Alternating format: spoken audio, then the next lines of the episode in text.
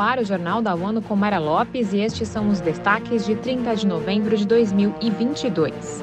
Partes do mundo estão mais secas do que o normal. Inflação reduz poder de compra da classe média e atinge famílias de baixa renda.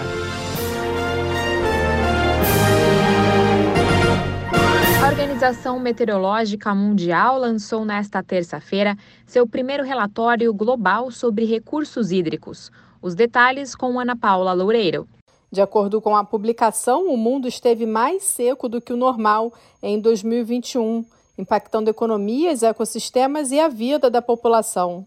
O documento Estado dos Recursos Hídricos Globais 2021 fornece uma visão concisa da disponibilidade de água em diferentes partes do mundo.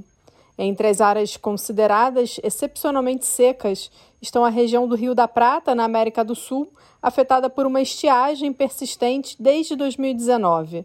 Na África, grandes rios como Níger, Volta, Nilo e Congo tiveram fluxo de água abaixo da média em 2021. Da ONU News em Nova York, Ana Paula Loureiro. A OMM alerta que cerca de 3,6 bilhões de pessoas têm acesso inadequado à água pelo menos um mês por ano e que isso deve aumentar para mais de 5 bilhões até 2050 novo relatório da Organização Internacional do Trabalho mostra que a crise global está reduzindo o poder de compra da classe média e atingindo particularmente as famílias de baixa renda.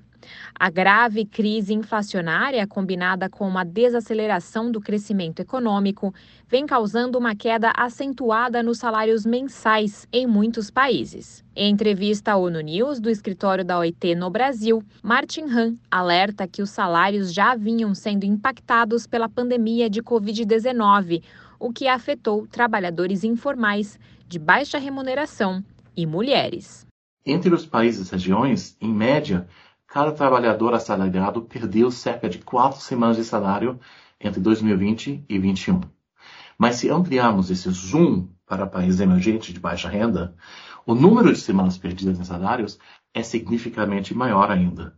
Em alguns casos, atinge até 40 semanas perdidas em salários, em média, nos dois anos. As mulheres, trabalhadores com baixa remuneração e os trabalhadores da economia informal perderam mais durante os anos da Covid em comparação com outros grupos e os trabalhadores assalariados do mercado de trabalho. Ele explica que entre os países avançados do G20, estima-se que os salários reais no primeiro semestre de 2022 tenham caído para menos 2,2%, enquanto os salários reais nos países emergentes do G20 cresceram 0,8%, o que é 2,6% menos do que em 2019, um ano antes da pandemia. Neste 30 de novembro, as Nações Unidas marcam o dia em memória de todas as vítimas de guerra química.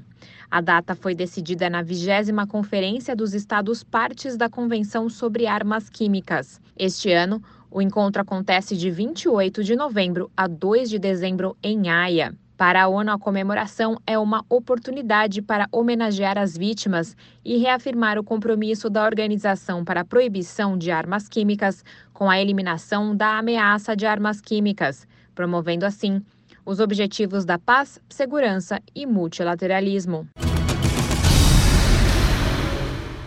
Às vésperas do Dia Mundial de Combate à AIDS, a ONU afirma que as desigualdades estão atrasando o fim da pandemia.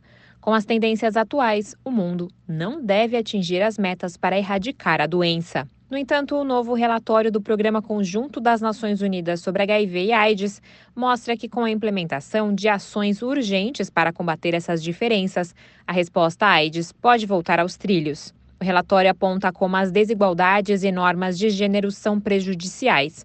O documento expõe como o agravamento das restrições financeiras está tornando mais difícil lidar com essas desigualdades.